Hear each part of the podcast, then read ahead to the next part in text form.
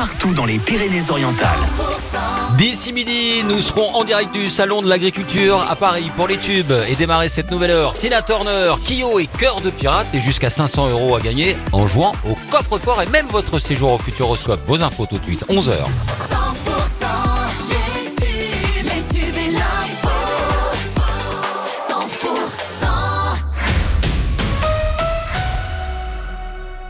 Ce qu'il faut retenir de l'actualité chez nous, c'est avec Margot Alix. Bonjour Margot. Bonjour Wilfried, bonjour à tous. Appel à témoins car la 16 ans n'a plus donné de nouvelles depuis le 2 février.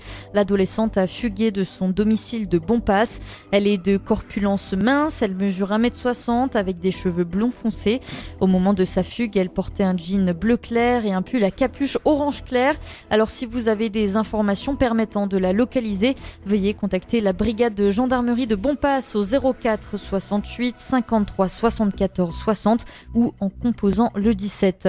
La terre a de nouveau tremblé à Perpignan hier. Un petit séisme de magnitude 2,1 a été enregistré près de l'aéroport de Perpignan-Rivesaltes. Un tremblement de terre hein, qui est arrivé sur les coups de 9h15 dans la matinée et qui a duré une dizaine de secondes. L'épicentre se situerait près de Perestorte. Une première secousse avait d'ailleurs été ressentie dans le centre de Perpignan il y a une dizaine de jours.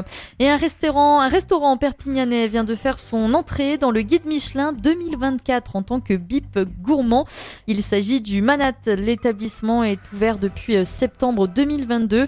Situé au cœur de ville, il a été récompensé pour son excellent rapport qualité-prix. L'année dernière déjà, le Goemio octroyait au restaurant son entrée dans le guide avec une toque et une belle note. Et dans le reste de l'actualité, le Premier ministre Gabriel Attal arpente aujourd'hui les allées du Salon de l'Agriculture. Arrivé ce matin à 7h, il s'est entretenu avec des agriculteurs avant de déambuler dans les allées du parc de l'exposition, du parc des expositions. Une visite qui va être scrutée après celle très mouvementée d'Emmanuel Macron ce samedi, alors que l'exécutif est à la manœuvre pour tenter d'enrayer la crise agricole. Gabriel Attal hein, qui ira aussi voir, comme de, de coutume, la vache égérie du salon, nommée cette année Oreillette. C'est la fin de ce